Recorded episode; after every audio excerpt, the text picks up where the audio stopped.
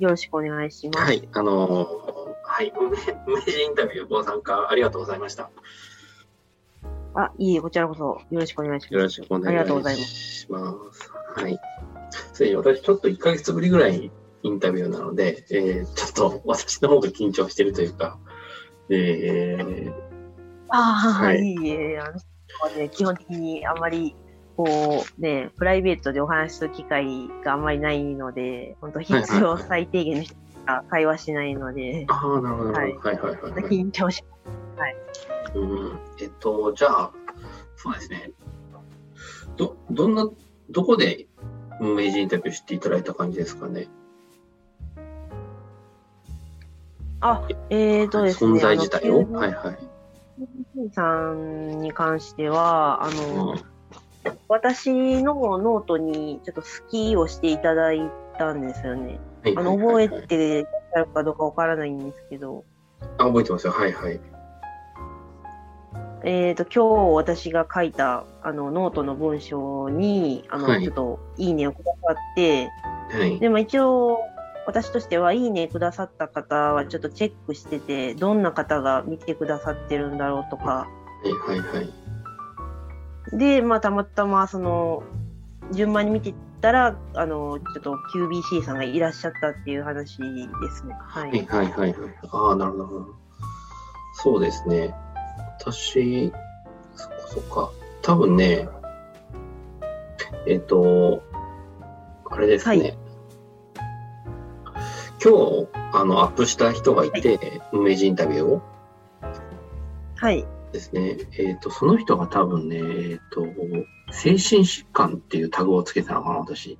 多分それで回ってたんだと思いますね。ああ、そうなんですか。はいそうですね。はいはいはい精神障害とか、ちょっといろいろタグをつけてますね。はい。はいはい。それで多分回って。ああ、タグからいらっしゃったんですね。ありがとうございます。そうです。え、ちなみにどんな印象だった？んですか無名人インタビューみたいのは。うーん、いや、もう本当に、なんでしょうね。イイメージですか？イメージイ。メージが、まあ見て、見て感じたことですよね。うん。あなんか、とにかく、なんかこう、QBC さんはこう、いろんな方とお話ししたい、いろんな世界を知りたいんだろうなっていうのは感じましたね。ああ、なるほど。ざっくりとした意見ですけど。いや、もうでもそのままでしかないですね。あ、そうですか。ありがとうはいございます。はいはい。ありがとうございます。じゃあ、どんなインタビューにしていきましょうか。えーと、まあ、そうですね。まあ、一応、あの、私のノートの URL 貼り付けて、まあ、ちょっと、まあ、見ていただいたかどうかちょっとわからないんですけど、まあ、はい疑問に思ったことを聞いてくださったら、と思ます？はいいはいはいはいはい。疑問に思ったことは特にないですかね？疑問とか、なんかこう、ちょっと深掘りしてみたいな、突っ込んでみたいなみたいなとことあか。あ。そうですね。そこもどっちかっていうとあんまりないかなっていうのはありますかね？どんな、ああ、ありがとうございます。いえいえ。突っ込まれたいってことですか？質問を受けたい。ああ、そうですね、はい。質問されたい。されたいというか、まあまあ、そうですね。どっちかっていうと、まあ、自分からあんまり、ちょっとね、話題をこう、掘り下げるのがちょっと苦手なタイプなあので、あ。そしたら、そうですね。今、どういう状況でしょうかね？ああ、私の状態っていうことですかね。はい。まあ、今、今何、何されてる方ですかね？あ、えっ、と、まあ、恥ずかしながら、ちょっと現在、ニニートでして。はいはいはい。はい。で、まあ、あの、まあ、正直に、まあ、申し上げると、はい。まあ、私は、精神障害者です、社会的には。あの、はい障害者手帳も、はいはい。あの、まあ、病気の内容とし病気や障害の内容としては、はい。うつ病とうん。発達障害、えっ、と、つまり ADHD グレーゾーン、ちょっとあの、まあ、グレーゾーンの状態の ADHD はいはい。と、まあ、体調的な面で言えば自律神経失調症ですね。はいはいはい。で、まあ、その、精神障害者手帳2級はい。です。はい。はい。はい。はい。うん。で、まあ、よく、まあ、その、ノートとか、その、書いて、まあ、その、ツイッター、ネット上の人とかにも突っ込まれるんで、まあ、もう正直に話すんですけど、まあ、はいはいノートにも書いて、全部。まあ、わちょっとあんまり大きな声で言えないんですけど、うんうんうん私、生活保護受給者で、はいはいはいはい。その病気とか、その、なんて言うんでしょうね。けど、私ちょっと家庭に恵まれなかった、はい。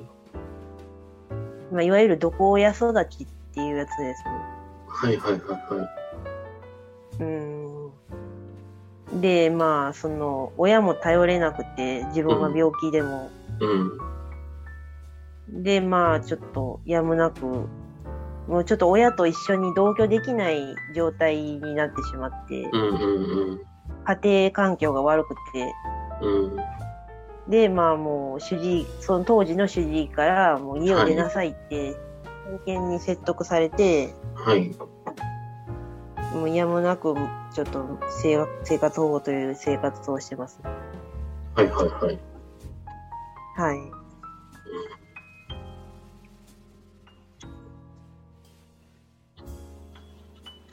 せうーんと、そうですね。はい。そう。これ、で、なんか、あごめんなさい。なんか、個人的には別に、お金もらって生活できていて困ってることが特にあったりするんですか？お金を、あ、すいません。ちょっと、ちょっと聞き取れなかった。すいません。はい。おお金もらって普通に生活してて、はいわ。けですよね。それあで、なんか別に、なんか申し訳ないそうに話してないけど、別に申し訳ないと思う。なんだろうね。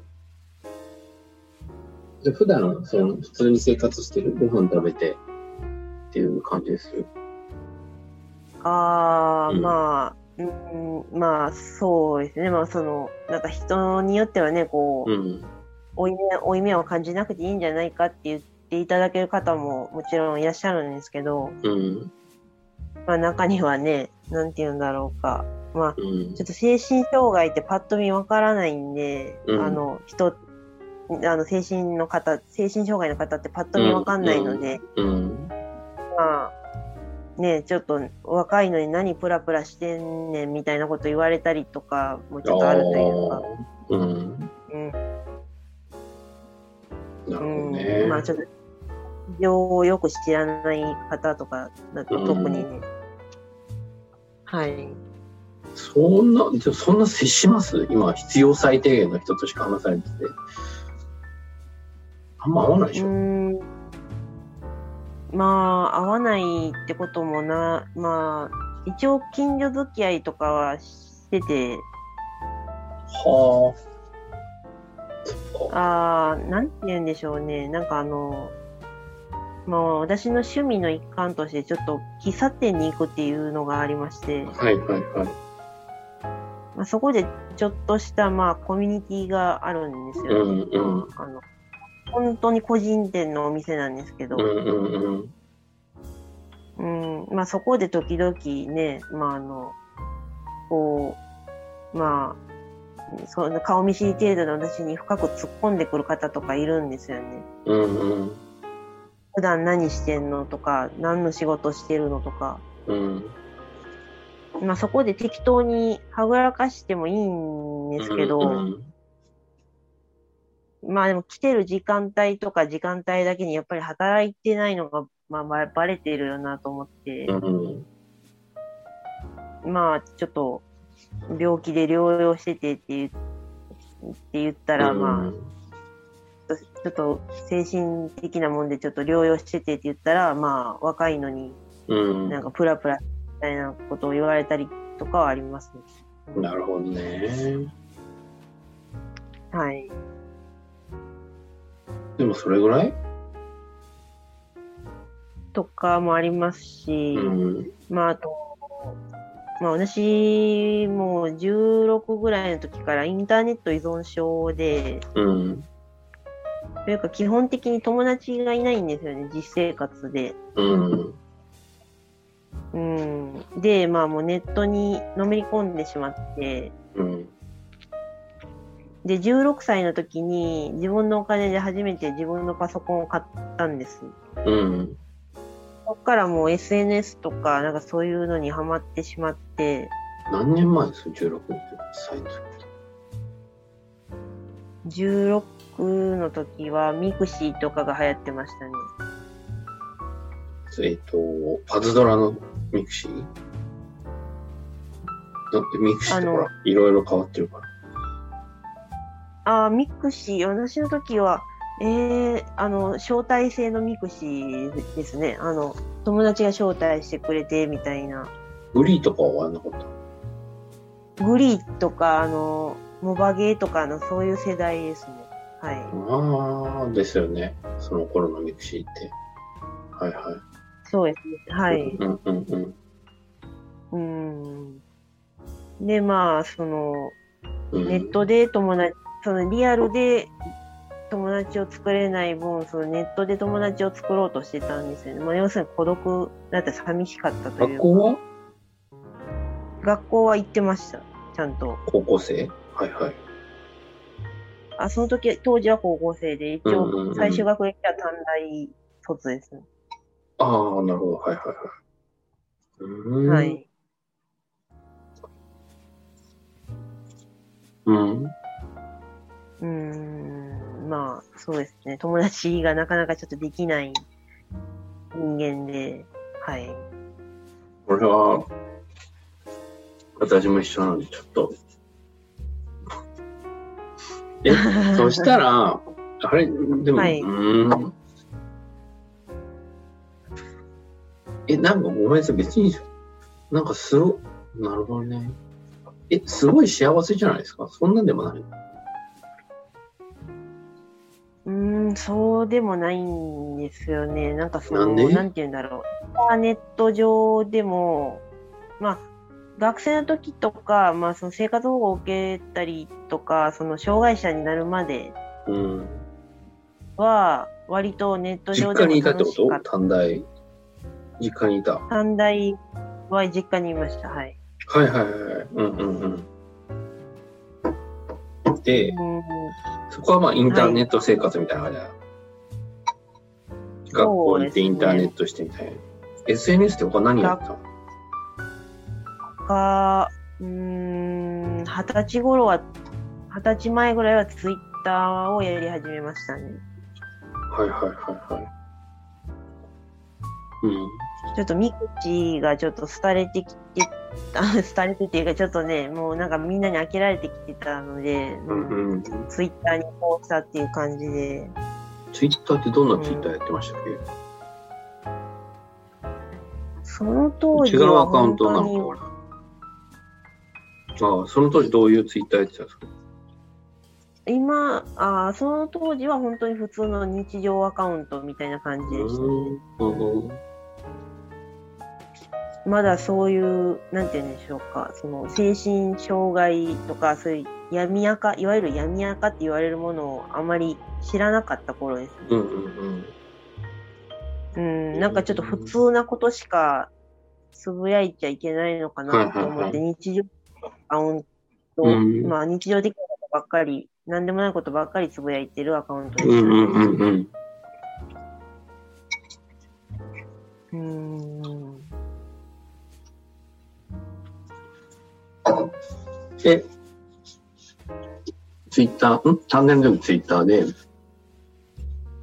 短大時代はそうですね、 mixiとツイッターをまあ掛け持ちしたりとかして、うんうん。で、就職はどうしたんですか？まあそのネット上でも正直あんまり友達ができなくて、私、その、うん。 mixiもやめ、まあまあ廃れたっていうのもあるんですけど、やめたし、ツイッターのアカウントとかも実は何回も転生、生まれ変わっ、まあ、決しては作り直したりしてるんですよ。まあ、その、なんかその自分のもう根本的な悩みの問題にもつながるんですけど、そのな何をやっても続かない、うん。その短期離職を繰り返す仕事に関しては、転職、あ、就職したんですね。まあ、一応仕事はしてたんですけど、ただうんうん短期離職を繰り返して、そどれぐのらい短期。短期、いやまあ、もう2年以内には辞めてるみたいな。うん。なるほどね。まあ、早い時だと本当1ヶ月とかで辞めたりとか、うんうん。っていう、なんていうの、こう、リセット、リセット癖じゃないですけど、なんかこう、焼き旗、リセットできてないな。そうですね、焼き旗ですね。なんか焼き旗みたいな現焼き象ばっかり旗って意味知って言ってんですか？焼き旗って良くなるんですよ。よくな、あそうですね、よくな、うん。養分になるから良くなってるから、よく育ってもよく育ってないんでしょ？よく育ってないですね。まあ、根性焼きみたいな状態です。まあ、や、ちょっと意味を間間違えました。使ないんか方。焼いたみたいなはイメージがあるんですね、じゃあ。なんか悪い跡が残ってしまったみたいな、なんか、うん。あ逃げ癖みたいなのがついたからね。そうですね。うん。逃げ癖、逃げ癖もありありますし、ちょっと、うんなんて言うんだろう。き、切れ癖みたいなのもあります。切れちゃう？切れたりとかもしますね、本当に。うんどんな時に切れるんですか？いや、まあ本当に、うんなんか普段は、あの、こう、もの、物静かというか、おとなしくしてるんですけど、うん。やっぱりそれをどうしてもつけ込まれてしまう時があって、うん。なうん、うん、っていいよ、大丈夫みたいな感じの、うんそういう人間を取り繕ってしまって、うんうんある日限界が来て、もう、切れるうんという現象をたびたび起こすんですよね。なんか職場でもそう、学校生活の、そのプライベートな関係とかもそうですね。うんうん。うん、なんか私がその友達がいない、できないっていうのもそこがすごい大きいんですよね。できたことはないの？できたことはあります。親友がいたことがあるんです。うん。うん、あの、それももともと mixiで知り合った女の子で、私が当時17歳。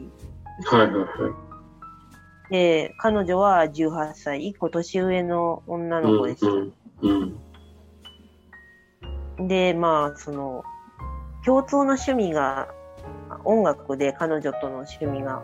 はいで、まあ、彼女の方から私にメッセージを送ってきてくれたんです。うんうん友達になりませんか？あこれ何々っていうバンド私も好きなんです。友達になりませんか？みたいなメッセージが来て。バンバンド名を教えてほしいです。あー、もうちょっと解散したし、ちょっと言えないですね。すいません。なんでいいですか？ちょっと、うん。ああ、いや、結構ね、追っかけてたんで、なんかちょっと、バレ、個人情報とかが、なんかちょっと、うん。ねちょっとそう、ちょっと知りたいですね。ちょっと、うんダメまあ、うんちょっとね、まあまあ、今も続いてるんだったら言ってもいいんですけど、ちょっともう解散しちゃったので、うんうん。まあちょっと伏せておこうかなと思いますね。ちょっと関西ローカルのバンドだったんでうん、関西どもに活動してて、ちょっと余計自分の居住地の問題とかもあって、うんうんうん、ちょっとすみません。いやいや、まあ、えメジャーだった？メジャーデビューしてた？いやもうインディーズですよ、ほんと。人気ね。ああ。わかった。はいうんうんうん。わかりました。うんはいうん。はい。で、まあ、彼女の方から、まあ、そのバンドのが共通の趣味だっていうことで、お友達になりませんかっていうメッセージが来て、うん。まあ、は8年親友でいました。うん。なんでダメになっうーん、ちょっと一言で、ちょっとまあ言い表す、まあなんていうかまあ、一言で言い表すとしたら、彼女に男ができて変わってしまったってことですかね。うん。うん。あといろんな要因もちょっと重なったというか、うん。あの、私、その、精神障害、その、うつ病とか発達うん。障害、ADHD がどうとかっていうのは、うん。本当あの、大人になるまで見過ごされてきたんですよ、ずっと。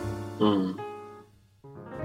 あの、だから治療とか全然受けてなくって、22ぐらいの時に精神科に初めて行ったんですけど、ちょっと限界が来て、仕事で、ちょっと限界が来て行ったんです。う。うんん。で、まあ、そこで、まあ、うつとか、うつ、うつか、主にうつ不安障害といううん。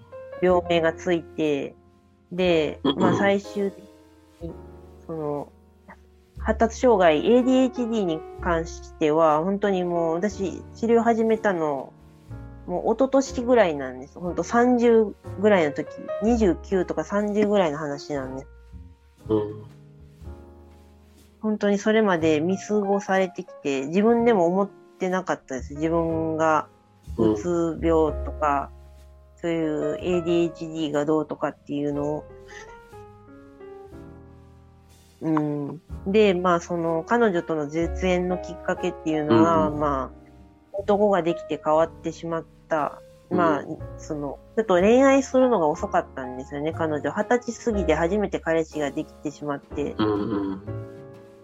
のと、まあ、あとは、私がその22ぐらいの時にちょっと精神科送りになってしまって、かなり情緒不安定だった。入院した入院はしてないですけど、うん。本当にちょっとノイローゼみたいな感じになってしまって、うん。日常生活にちょっと支障をきたすレベルになってしまって、うん。まあそんな時に、まあ彼女がちょっと男にのめり込んでて、うん。うん、まあその、自分がその、情緒不安定でその当たってしまったっていうのもあるし、うん。彼女も彼女で、その、私がその精神病がどうとかっていうのを思いやる余裕がなかった。自分の恋愛のことで。うん。うん。っていうのが、まあ、絶縁のきっかけですね。うん。なるほどね。はい。今毎日は楽しいんですか？うーん、まあ、正直ちょっとまあ、楽しくはないですね。うーん、できれば、ちゃんと働い、自分、働いて自分のお金で暮らしてるっていうのが理想なんですけど、それが、なかなかうまくうんうん、うんうん。日々辛いという、自分のお金で稼げないよとか？じそうですね、自立できてないってところが辛くて、うん。で、まあ、その、保護受給中、まあ、要するに今もそうなんですけど、その、にも、うん。3度か4度ぐらいアルバイトを試みたんですけど、うん。やっぱり1ヶ月ぐらいで辞めてしまって、うん。まあ主に人間関係のストレスうん。とか、あと、その時はまだその発達障害、ADHD の治療をししてなかったので、うん。その、してなかったのでというか、まあ、私、本当に、まあ、一言言ってポンコツっていうか、その仕事ができないんですよね、基本的に。あの、動作が遅かったりとか、物覚えが悪かったり、集中力がなかったりとかして、うん。うん、あの、決してふざけてるわけじゃないんですけど、私うんも真面目にやってる、うん。で、やっぱ他の人に比べるとできない。うん。ってなって、まあ、その、29ぐらいの時に真剣に自分が ADHD ではないか、発達障害ではないかと思い詰めて、で、まあ、その、発達障害の治療を受けれる病院に転院して、うん。今その ADHD 薬を飲んでるんですね。うん。で、まあ、その ADHD 薬を飲み始めてから、ようやく、なん、こう、ちょっと、なんていうんだろう、こう、ある程度のことが、こう、ひ人並みより以下なんですけど、まあ、なるべくち人並みに近づけるぐらいできるようになってきたというか、薬のおかげで生活レベルが上がったというか、うーん。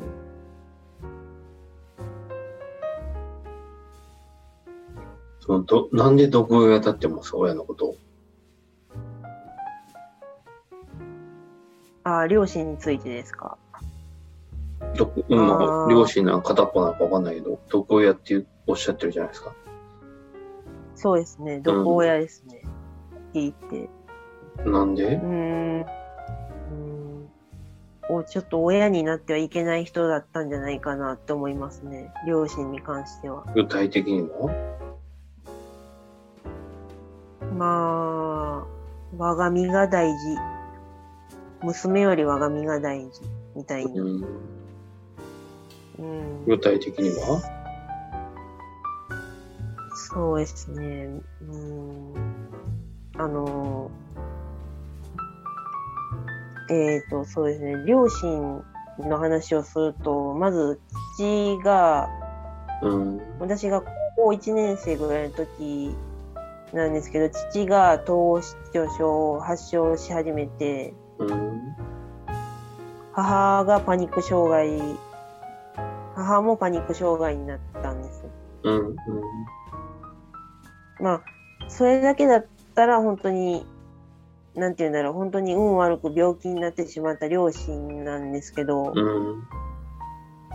もともと小さい頃からちょっとなんて言うんだろうな、精神的虐待と自分で言っていいのかわからないんですけど、ちょっと精神的抑圧みたいなのを受けていて、うん。うーん父は基本的に私のことに関して無関心うん。昔から小さい時からで、母は逆に過干渉だったんです。で、まあ、特に母が怖くて、うん。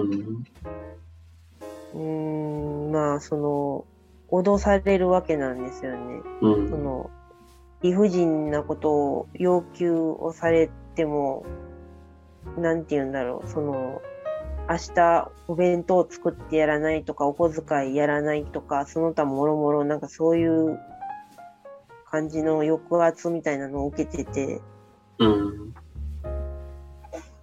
で、子供としてはやっぱり逆らえないじゃないですか、そういうのは。うん。うーん、なんていうの、嫌とかノーっていう権利がなかった。うん。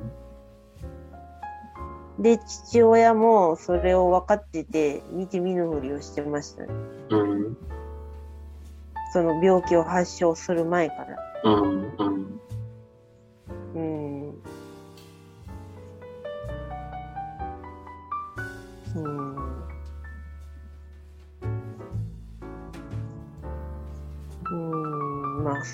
まあ、あと、どこやだと思うところ、まあ、その、本当に、あの、病気を発症する前にいい両親だったら、本当に仕方のない事象だったん、現象だったんだなとは思えるんですけど、うん。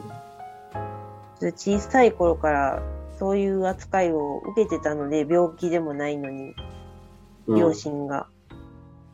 うん。だから余計に、あまり両親に同情できない。うん。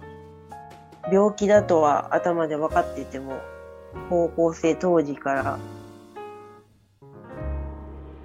うーん、ところはありましたね。人間性的な問題で。うん。うーん。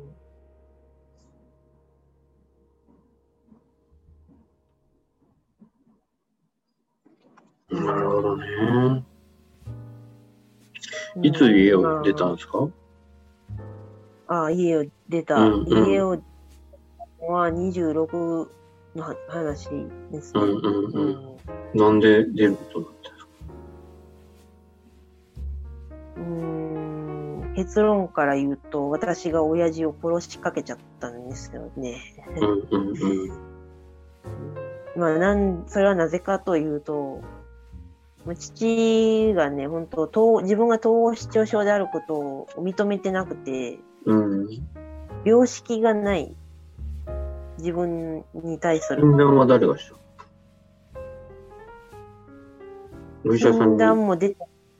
お医者さんにも、一応往診っていう形で、あの、保健所がやってる往診みたいなのに見てもらったことあったんですけど、うん。ちょっとさじを投げられて帰ってしまったというか、なんかもう話にならんみたいな感じで帰られてしまって、うん。うん。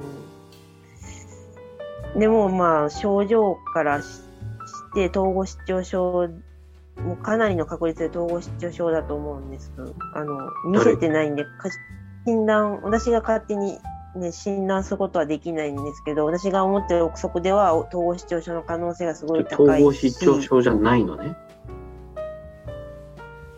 いや、いあの、私の主治医の見解では、お父さんは統合失調症の可能性がすごい高いですって言われました。じゃあ統合失調症じゃないじゃない。診断書が書かれたものは、あの、統合失調症だから。ああまあそうですね。思い込みね診断を受けてか思い込みね。まあ思い、思い込みというか、まあうんそうです。可能性が高いという話をしたんですね。うん。うん。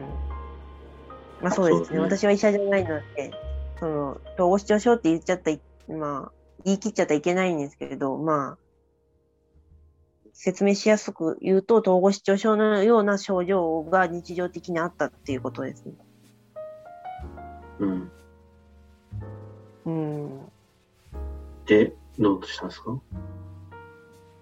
で、まあ、その、統合失調症のような症状が、もうすごく日に日に悪化していって、うん。まあ、幻聴、幻覚、妄想が多分起こってたと思うんですよ、父は。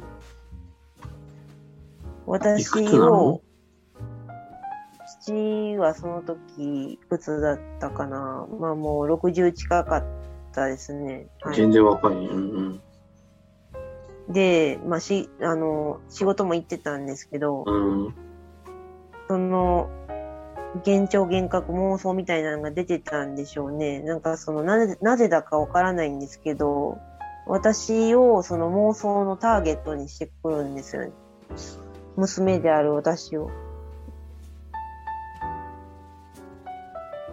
ちょっと理解しづらいと思うんですけど、全然理解しますけど。ターゲットっていうのは何何のターゲットなのかよくわかんないけど。あの、被害妄想のターゲットです。うん。うん。だからもう具体的なエピソードで言えば、私が自分の会社、俺の会社のやつとグルになってるとか言ったりするんですよ。うん。近所のやつらとグルになってるとか。その時私、携帯電話、ガラケーですけど持ってて、お前誰とこそこそ喋ってるんだ？な、何を、な、俺のことを逐一報告してるんじゃないのかみたいなことを、高校1年生の冬ぐらいあたりから言われるようになって、うん。うん、私、私としてはそんなことは一切してないんですよ。うん。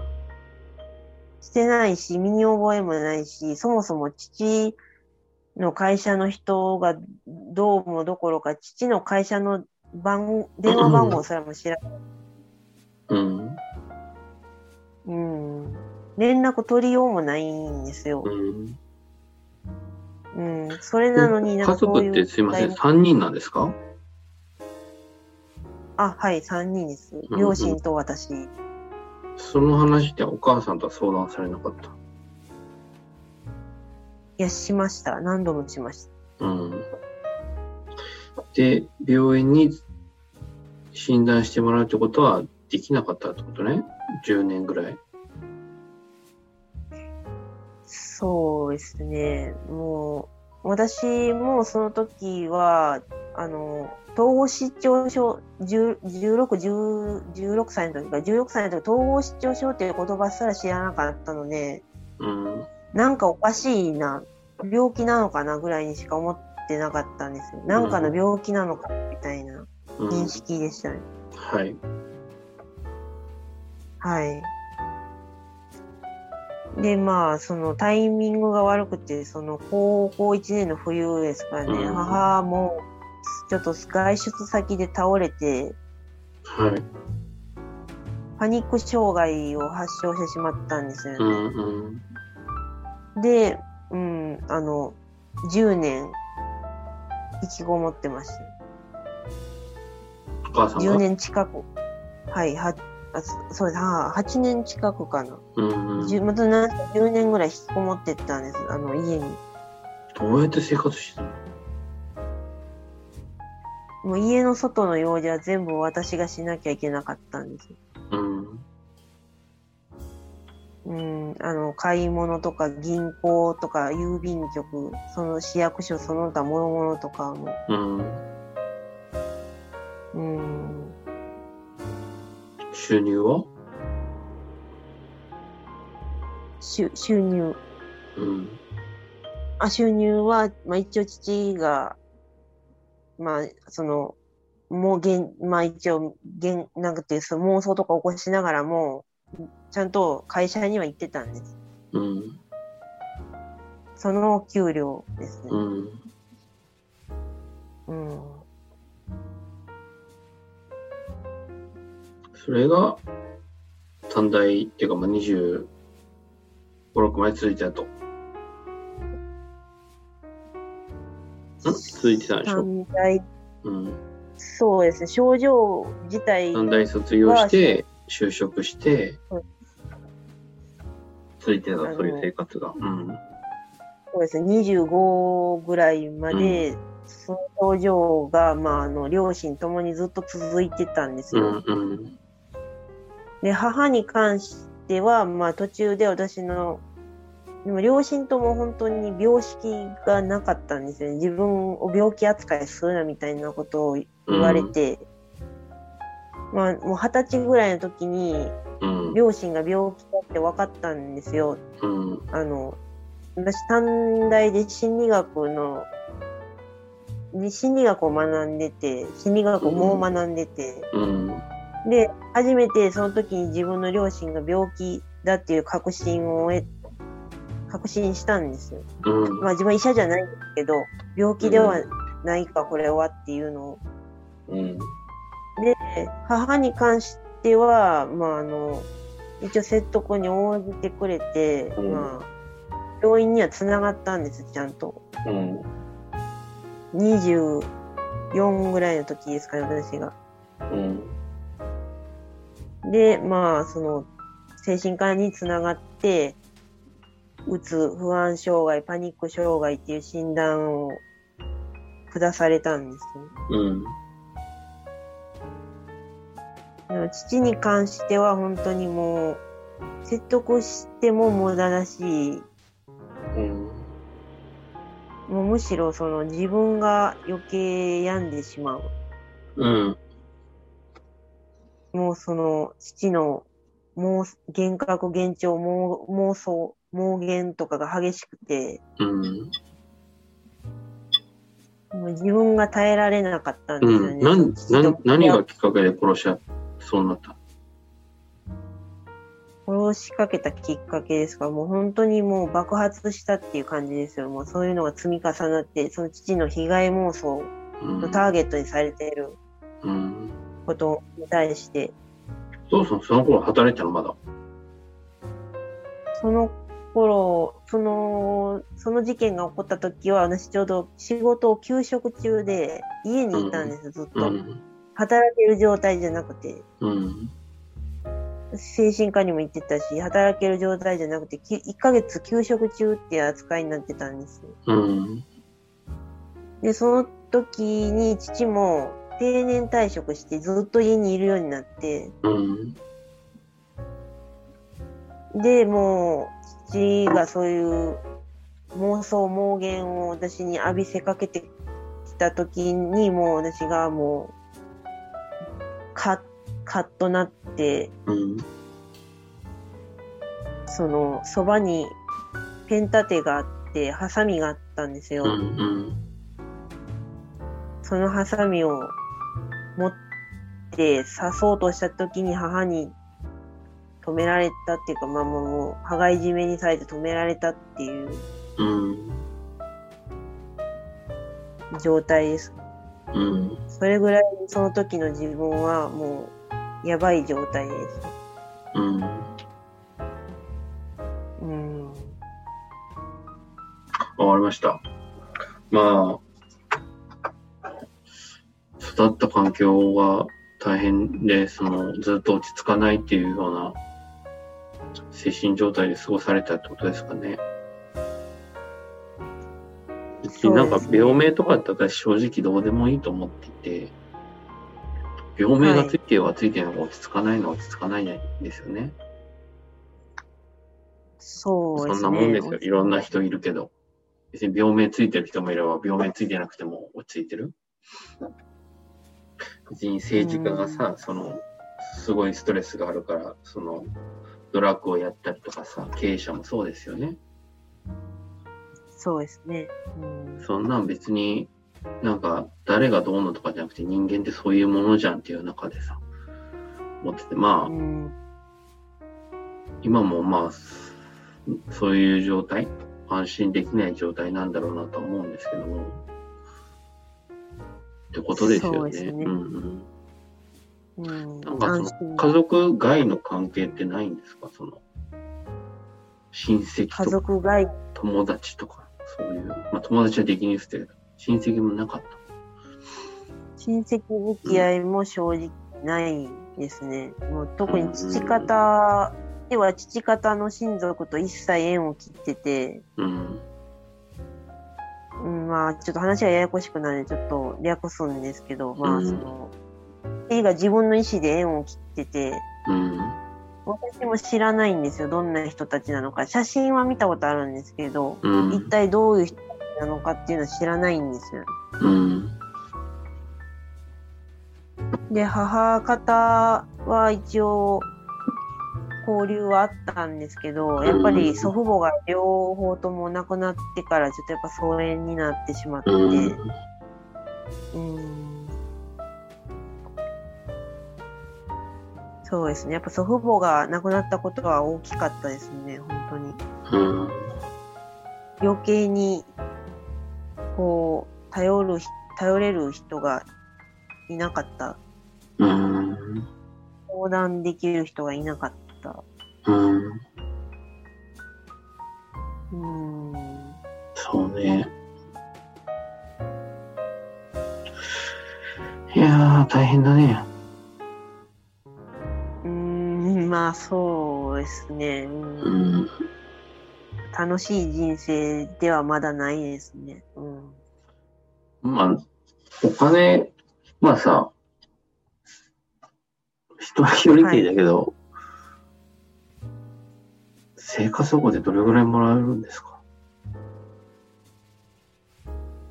いやー、まあ、あの、まあ、私の住んでる地域だとだいたい12万ぐらい、家賃込みで12万ぐらいです。12万から家賃は低いってこと？え、あ、すいません、もう一度お願いします。12万から家賃を引くってこと、あ、そうですね。はい。家賃を引いてどれぐらい残るの？うーん、えーえーっと、まあ、だいたい自由に、自由に使えるお金って言ったら、うんまあ、ざっくり4万ぐらい引いたとして、うん。8万ぐらいですかね。それから水道光熱費とか、携帯代とか、食費とかをね、まあちょっとやりくりするっていう。これは、まあ、8万ぐらい残るってこと？ん ?8 万。だいたい、だいたい、そうですね、だいたい8、7、8万ぐらいが、まああの、生活に使えるお金ってことですね。働いちゃいけないの？あ、それでルールとして働いていいんだっけ？うん、あ、働いていいです。収入があってもいいの？あ、じゃあその年収がいいくらまで突破しない限り働いていいんだ。私の市町村では一応1万5千円まで収入認定っていうのがあります。でもそんだけなんだ。そうですね1。万5千円以上稼いだらダメなんだ。1万5千円以上稼ぐと、その保護費から引か天引きされます、ね。引かれます。えーシビアだ、差し引きされます。うん。だって、そのちょっとずつ増えていくもんじゃん。そう。うん一人で何かやるにしてもさ、サラリーマンじゃなかったら。まあ、それはしょうがない。そうですね。うん、なるほどね。フルタイム。いきなりっていうかまあ、そのフルタイムで働けなかったら正直生きていけないじゃないですか、一人だと。うんうん両親がいないんで。うん。うん。うん。わかりました。いや、うんごめんなさいね。なんか、その、その、なんていうか話したくない話なのかわかんないですけど、話をお伺いできて。まあ、残り15分っていうところで、今後どうしていきたいですかね。どういう風にしていきたい？今現状。うんあ、今後、あ、今後どういうふうに？うん、あうん。うん。うつ病って言ってもさ、でも、ごめんなさい。えっとうつ病って言ってもさ、めちゃくちゃ重いうつ病ではないですよね。こういう言い方なんか失礼っていうか、その、誤解を招きそうな言い方だけど、もう一日中動けないとかじゃないですよね。いや、そういう時もありましたよ。もう本当じゃあ、今の話をしてて。あ、今は、今はそうです。だって、その、基本的にその、めいる原因ってご両親だとね、まあ、生活の不安はあれど、その、そういう部分の、なんていうのかな、あの、重しが外れた状態ではあると思うので、その、寛解に向かっていくと思うんですよ。あの、なんていうのかな、あの、虐待っつっても、その、ぼあの暴力を受けてたわけじゃないじゃないですか。だから、そう慢性ではないと思うんですよね。うん。あーでも精神的なものは正直慢性的にずっとあったんです。重苦しさ。殴られてはないんですけど、ああ、そうか。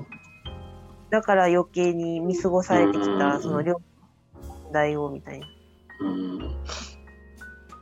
まあまあ、そこは、そうですね。私が言ってもしょうがないんで。なるほどね。まあまあまあ、そういうふうなものも持ちつつ、どう思ってますよ、今後のことを。まあ、いつ、いつね、そ今の、後、放送するかわかんない次元爆弾みたいなのがあるけどさ、そういう精神のやつって。そうですね。うんまあ今後、展望とし、展望っていうか展開としては、うん。まあその自分が30の時にうん。ADHD 治療し始めて、うん。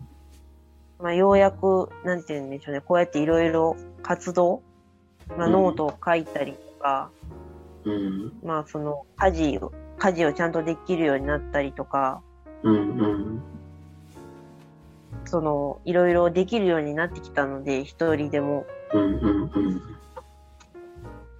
うん。まあそういう障害者の人が通う、そういう職業訓練みたいな施設に行って、通って、基礎的な体力とか、そのメンタルをつけて、障害者雇用で働いて、最終的に生活保護を抜けるっていうのが目標ですね、今後の。なるほどね。はい。いける、いまだいけるんだ。その、まあ、私、その、5、6人かな、ニートの人、インタビュー100人ちょっとやってるけど、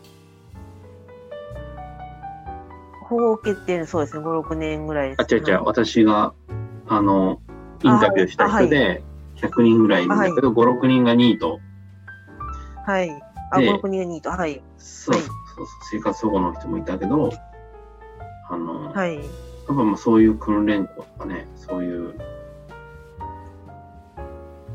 ふうなもの行ったりしてる人もいるけど、はい。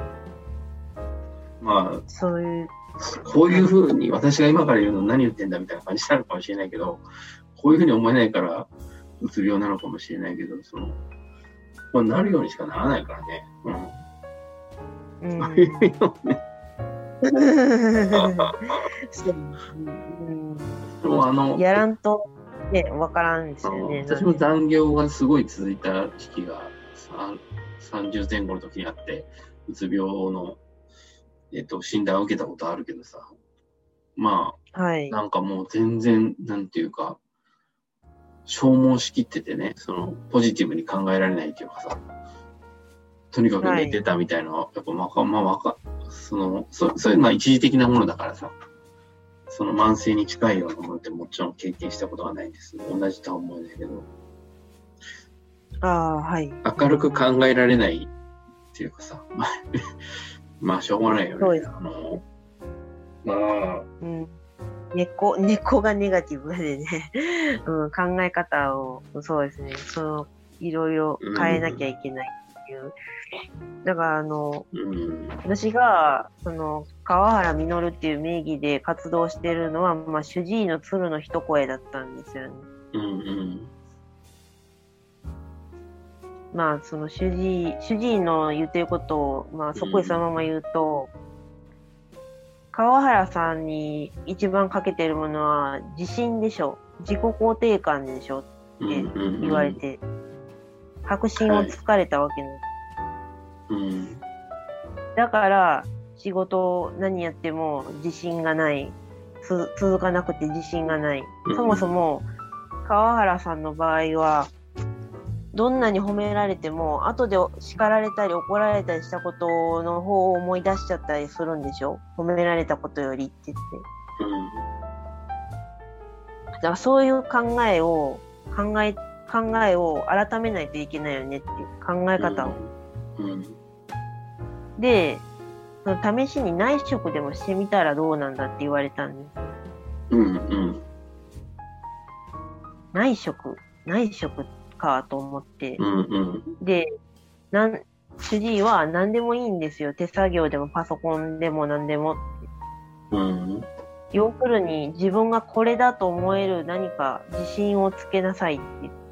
うん、うん、じゃないとあなたは何何をやっても短期離職を繰り返すだだろうと僕は思うって。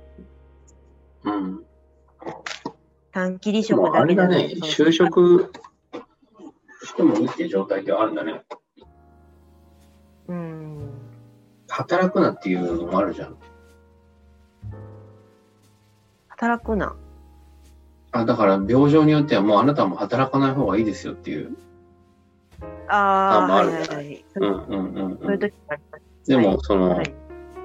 それ当然ね、その一気にその、えっ、と、就職の場所に行ったらストレスが高すぎて無理だなっていう判断で内職っていうそういうふうな形で言ってるんだと思うんですけど、はい。そうね。そういう意味では別に、これ、こういうこと、音声で残す状態でこういうこと言うと怒られそうな気がするんだけど、あの、本当にもっと話しぶりひどい人が多い、いるんですよ。そういう意味では、あ,、の、この人話せるの話せないな、みたいな言ったら。うん。うん。川原さんは、あの、そうだね。まあ、ここういうの軽々しくい言わない方がいいと思うけど。確かに先生の言う通り、自信をもうちょっとつけていけば、うん。あの大丈夫だと思いますよ。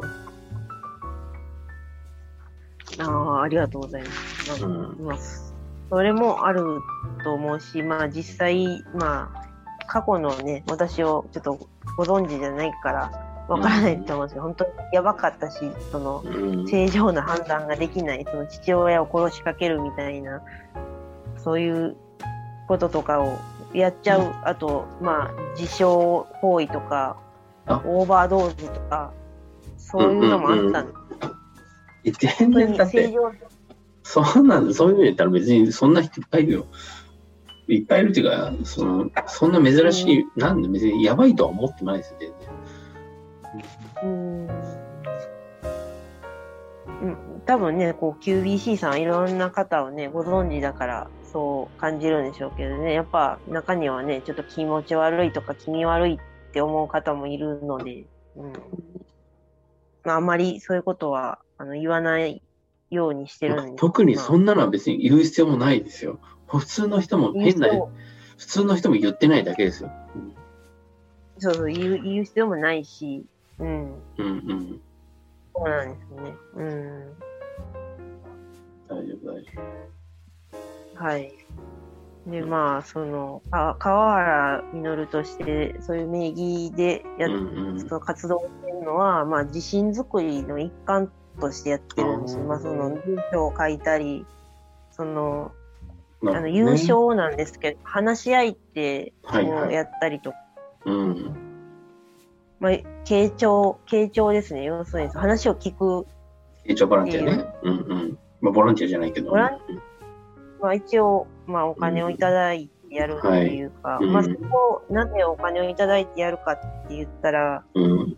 理由があって、まあ、自分でこんなこと言うのもなんなんですけど、なんか私結構人様からこう話しやすいって言われるタイプらしくて、うんうん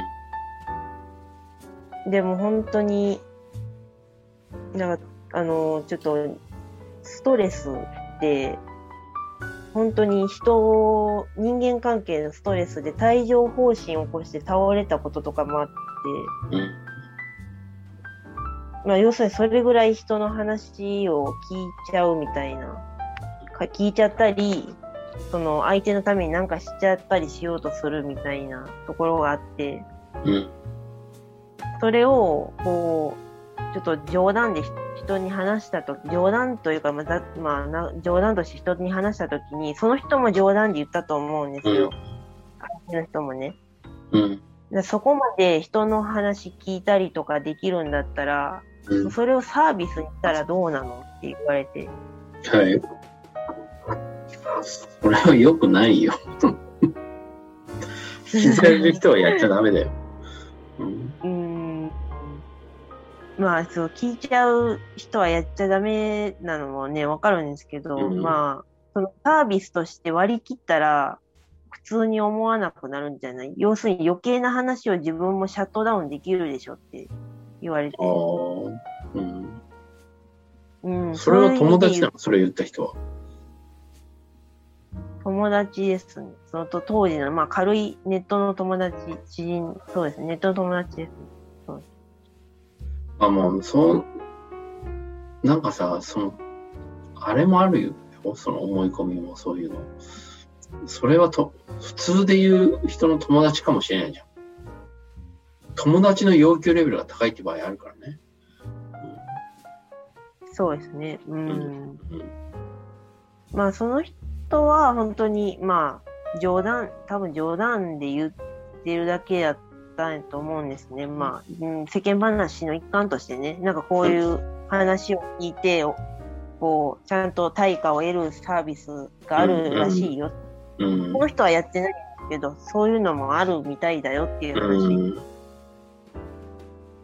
まあね。で、まあそ、そんなに倒れるぐらい人の話を聞けるんだったら、仕事として割り切った方がいいのだろうかとふと思って、話さなきゃういけない。ん、まあ、まあその友達でもないでしょ、聞いてる相手が。まあそうですね。まあ、まあ、あの、純粋にアドバイスとして受け取ったわけですね。私としては。うん。まあ意見、一、まあまあまあ、いい。その、なんか、典型的なそういううつ病室の人って頑固でさ、全然私の言ったこと聞かないのね。いや、キュービーさんはそういうんですけど、私はこう思うんですって。あそれそう、そう思ってるからうつ病なんじゃんって思うんだけど、まあ、うつ病のままでいたらいいんじゃないですかって感じですよね。そしたら。しょうがない。人の意見を聞き入れられないんだもん。うん考え方が自分の見方しかないから、うつ病になってんじゃん。それと現実が違うからなるでしょ。じゃそうですね。うん。うん。そう。どうなんだろうね。どうやったらこれ治るんだろうね。薬で抑えてるだけじゃない、結局。うん。うんうん、まあ、そうですね。繰り返して、それって友達じゃないんですか？ネットの軽い知り合いで、友達だと思うんだけど、うん、って私の意見は全然聞きれないよね。さっきのお父さんは統合失調症で、統合失調症誰に診断された？か診断されたことは一度もないんですけどね。すげえよ。お医者さんはこういうふうに言わないかもしれないけど。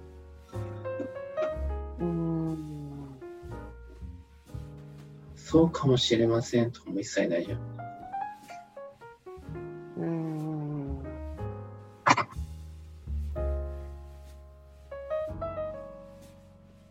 まあ、病気だなっていうのは分かりました。どうしようかね。はい。あ、でもごめんなさい。やっぱ働けるようになりたいと。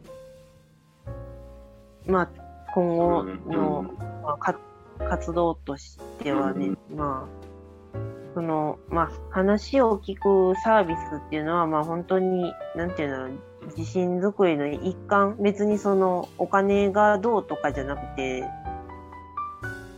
まあ、その、そこに、まあ、自分が、なんかちょっと特化してる、人から親しまれやすいっていうのに特化してるんだったら、そこを伸ばそうかなと思って、サービスとして割り切って、聞くというのを始めた。でも全然私、無名人なんで、依頼とかほぼない。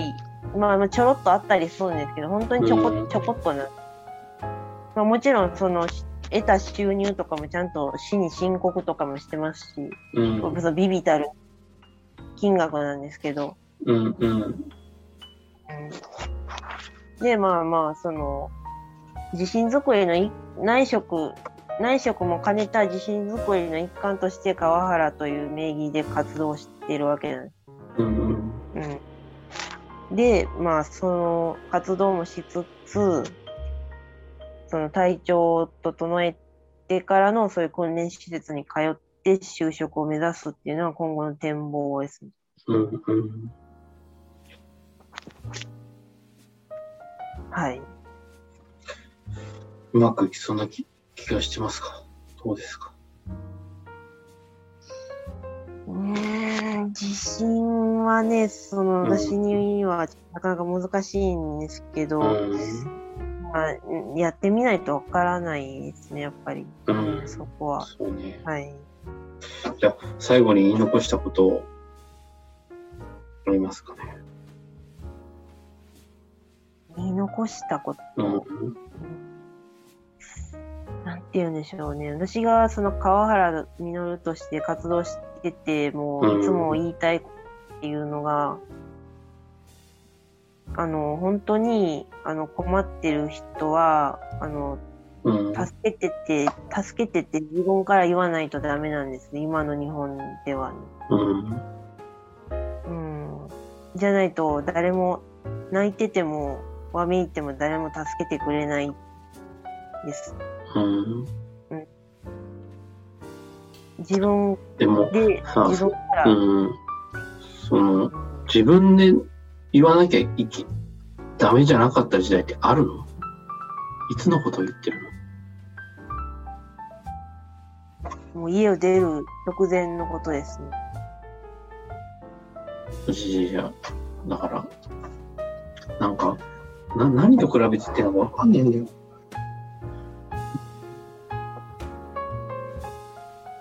ああ、何と比べてる？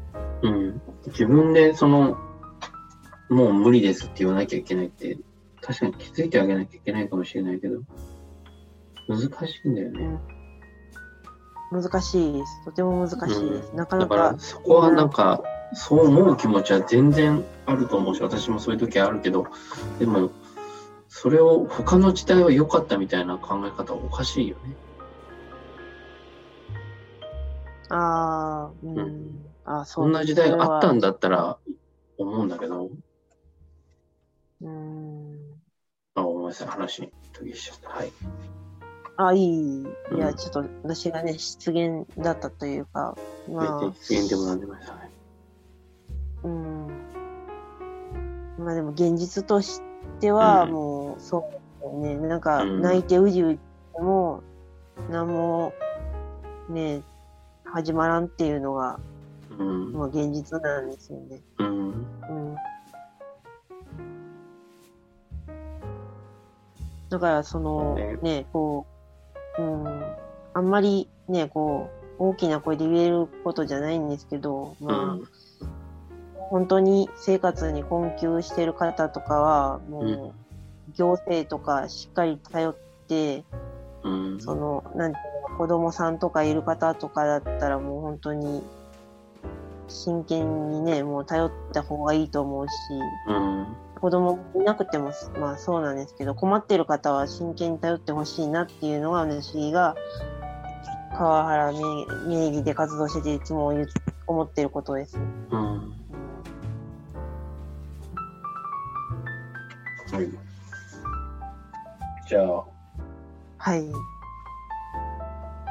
ありがとうございました。